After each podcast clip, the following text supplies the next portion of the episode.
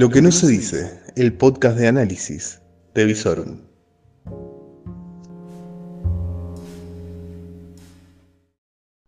Muy pero muy buenas noches. Esto es lo que tenés que saber antes de que termine la jornada y para empezar el miércoles, que se viene con tormenta, señoras y señores. Para salir agarren todos el paraguas, el piloto, si tenés que elegir entre la moto o el auto, agarra el auto. O si no, decirle a un amigo que te lleve, porque se viene la lluvia a partir de la tarde, señoras y señores. Santa Rosa promete. Pero así como promete Santa Rosa, prometen los políticos que siguen de campaña. Y la campaña parece ser que se está centrando en el goce, así como la candidata Tolosa Paz dijo que en el peronismo siempre se garchó. El presidente volvió a nombrar la palabra goce y detallando todos los supuestos logros de su gestión de la pandemia, también dijo que el peronismo es un partido en el cual lo que se busca es la felicidad y el goce. Y ahí está el principal lema de campaña del oficialismo a nivel nacional, que es la vida que queremos. Y que no nos sorprenda que antes de las pasos hasta te abran los boliches porque el principal objetivo del oficialismo en esta pausa de pandemia que nos está regalando la rezagada llegada de la cepa delta, se está abriendo todo. Se abren las escuelas, se abren los restaurantes, los shopping, los gimnasios y en cualquier momento hasta te van a abrir la disco con tal de que vayas a votar. Mientras tanto, el que volvió fue Macri. Sí, sí. Y decidió hacerlo incluso en nuestra ciudad, apoyando a su lista para senadores, la del actual diputado Angelini y la de la actual diputada provincial Amalia Granata, y se presentó en un acto en el cual hizo un raconto de lo que pasó en su gobierno con algún tipo de tono autocrítico en cuanto a la inflación, diciendo que realmente no pudieron domarla, es decir, nos garchó la inflación en términos de Tolosa Paz, pero también, y aplicando la analogía con las campañas del oficialismo, dijo, nos prometieron carne, y al final nos dieron polenta. Señores y señores, se va recalentando la campaña y Macri reaparece con números que según las encuestas son muy alentadores para el expresidente. ¿Cómo será que está la cosa? Que desde el 2021 miramos al 2015.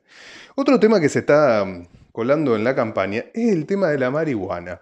Hace alrededor de 3-4 semanas había eh, aparecido este tema en una entrevista que había dado Alberto Fernández a un medio digital en el cual había esbozado o amagado que el tema de la legalización de la marihuana iba a ser tratado próximamente en el Congreso.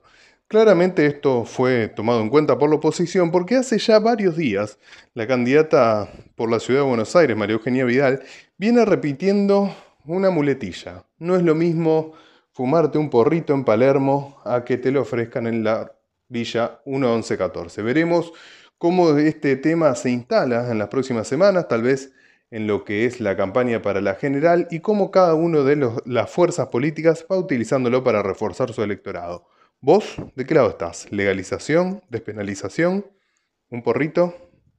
Vamos a ver, mientras tanto la ciudad sigue bajo el flagelo de la inseguridad y las balaceras. No da respiro lo que es la violencia en los barrios norte y noroeste. En la noche de hoy, una chica de 22 años fue baleada eh, en lo que es la zona de Juan José Paso y Circunvalación, en circunstancias que todavía son materia de estudio. Y mientras tanto se va analizando lo que son los cuadros de violencia en el barrio Tango y barrio municipal.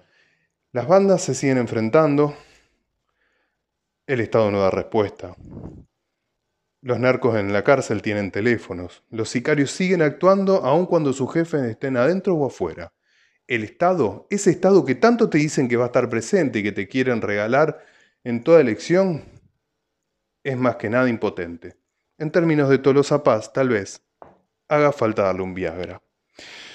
¿Qué más te puedo contar? Bueno, en términos económicos vemos que hay un boom en las acciones argentinas, tanto en el exterior como eh, en el mercado local. Algunos lo relacionan con un espaldarazo que habría recibido el mercado a partir de lo que fueron los resultados electorales en Corrientes, y en donde el mercado estaría leyendo un muy buen resultado para la oposición, o por lo pronto una paridad que no dejaría que el oficialismo avance en proyectos alocados como los que las alas radicalizadas del kirchnerismo nos tienen acostumbrados. Realmente esto es algo para tomar con pinzas. El mercado ya se ha dado la nieta contra el vidrio varias veces en términos electorales y si hay algo que hemos aprendido es que las encuestas, sobre todo en este marco en el cual no se puede asegurar cuánta gente va a ir a votar, son para agarrar con pinzas. Sinceramente, es un escenario muy incierto donde vamos a tener que evaluar cuánta gente va a ir a votar, cuánto va a ser el voto en blanco, que puede llegar a ser el voto bronca en muchos distritos, y cuánto van a sacar algunos candidatos que son más extremos en algunos distritos, como ser Esper en Buenos Aires, Miley en Ciudad de Buenos Aires.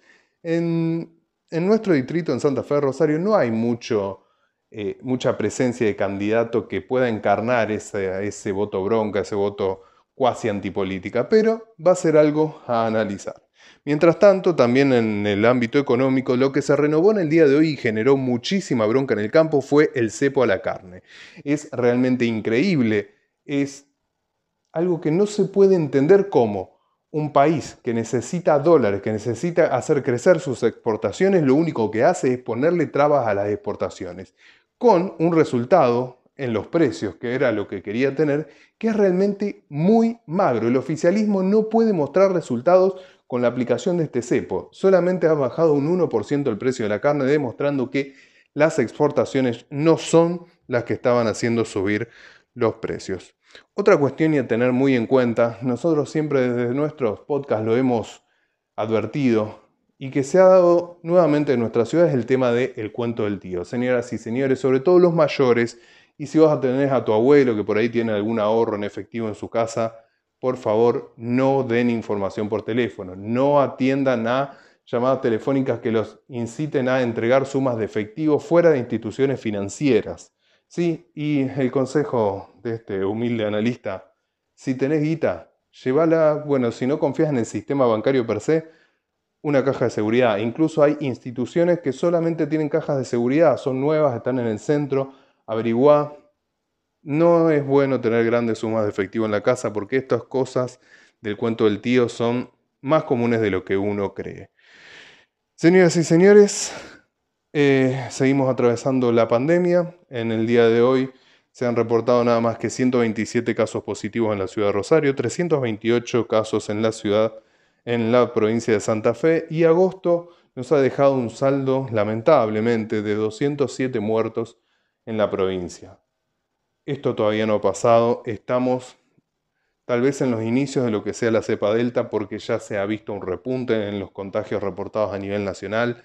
Es un tema que hay que seguir monitoreando y aunque estemos ya cansados y podridos de la distancia social, de lavarnos las manos, de tirarnos alcohol y de usar el barbijo, señoras y señores, por ahora no hay otra. Las vacunas siguen llegando, estaría por llegar el primer cargamento de la vacuna Cancino, que el gobierno está analizando en las próximas horas anunciar cuál es el universo de pacientes que van a recibir esta vacuna, que es de monodosis, y también siguen llegando dosis de Sinopharm y AstraZeneca. Veremos si el Laboratorio Nacional del estimado Sigman sigue y profundiza la producción de Sputnik. Señoras y señores, en la víspera de lo que parece ser será una tormenta bastante grande, nos vamos dejando con toda esta información que vos tenías que saber antes de que termine la jornada y para empezar el día bien informado.